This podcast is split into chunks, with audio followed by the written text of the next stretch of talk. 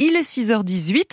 L'Esprit d'initiative vous propose une semaine consacrée à l'énergie. Pour commencer, direction Simiane-Colomb, c'est entre Marseille et Aix-en-Provence, un village où l'on partage l'électricité, Cécile Bidot. Oui, c'est l'initiative d'un habitant, Christophe Brun. Sur le toit de sa maison, il a installé 16 panneaux photovoltaïques pour produire l'électricité qu'il consomme et qu'il suit en temps réel sur une application. Donc en ce moment, on produit 2500 euh, watts sur le toit de la maison. Puis on voit que ça monte, hein. on est passé à 2006. Là, c'est parce que c'est midi.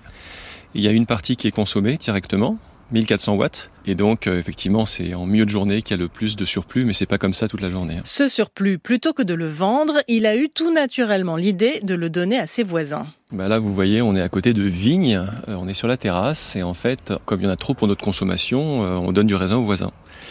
C'est une habitude, on penserait jamais à vendre des grappes de raisin aux voisins.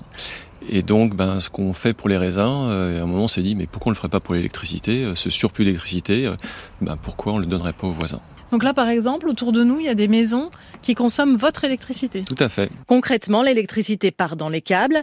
Enedis, qui gère le réseau, la récupère et déduit cette part offerte des factures de quatre heureux voisins choisis par Christophe.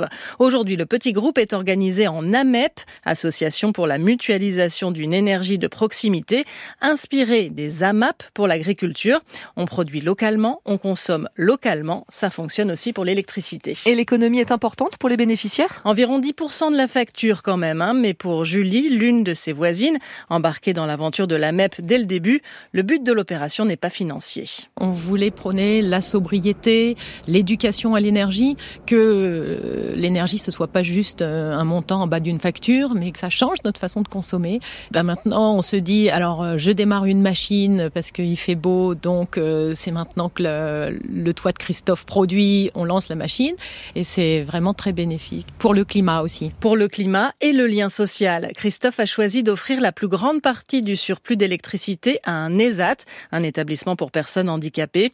Offrir son électricité est finalement un prétexte à l'énergie collective et à la solidarité. Il n'y a jamais eu de demande de contrepartie, mais je reconnais que depuis qu'on leur donne de l'électricité, eh il y en a qui nous apportent des œufs, euh, euh, Julie euh, nous a apporté des confitures, Laïd, notre voisin, quand il a son cerisier qui est plein de cerises et qu'il y en a trop pour sa consommation, il dit venez vous servir. Et euh, bah, du coup, on se connaît mieux et ça favorise l'entente entre voisins, c'est clair. Le concept d'AMEP commence à faire des petits. Une quinzaine de projets sont en cours dans d'autres coins de France. Les habitants de Simiane proposent même des conférences sur Internet. Rendez-vous lundi prochain à 19h. Et le lien est sur le site Internet de France Inter à la page Esprit d'initiative, la chronique reportage de Cécile Bidot.